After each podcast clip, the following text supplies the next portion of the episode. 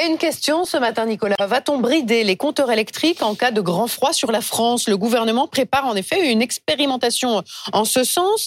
De quoi s'agit-il exactement? D'un projet de décret qui vise à réduire la puissance de certains, quelques poignées de clients équipés d'un compteur Linky si on a un hiver très rigoureux.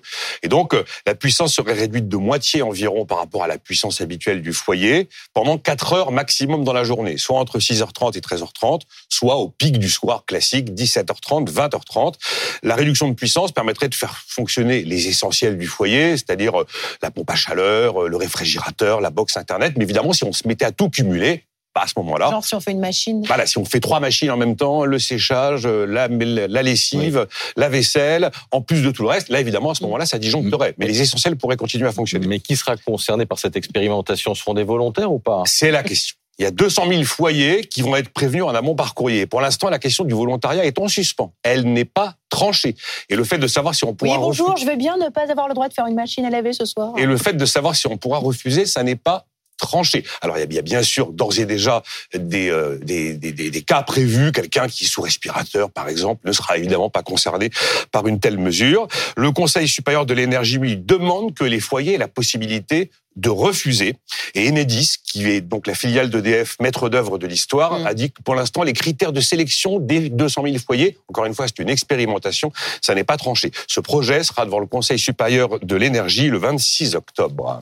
Bon, on imagine que ça va susciter polémiques et protestations. On entend déjà les cris d'orfraie. Bah, bien sûr, parce que volontaire ou pas volontaire, c'est quand même un vrai sujet. Est-ce que c'est prévu dans les contrats? Ah non, c'est pas prévu dans les contrats, donc rupture de contrat. Et y aura-t-il une indemnisation financière? Parce que ce type de dispositif de réduction de puissance, voire de délestage, c'est déjà inscrit dans le plan EcoWatt du mm. gouvernement, qui est donc le dispositif en plusieurs étapes qui permet de prévenir des risques de blackout en cas de manquement d'électricité parce que l'hiver serait très froid. Et ces délestages concernent aujourd'hui uniquement des entreprises, surtout industrielles. Mais elles prévoient une indemnité financière pour ces entreprises qui réduisent d'elles-mêmes leur euh, consommation. Bon, des baisses de puissance imposées à des ménages, ce serait vraiment une solution extrême, une solution ultime. Quand tous les précédents niveaux d'EcoWatt n'ont pas fonctionné, ça commence à EcoWatt par un appel global à la population pour que chacun, de manière euh, volontaire, réduise sa consommation dans la journée.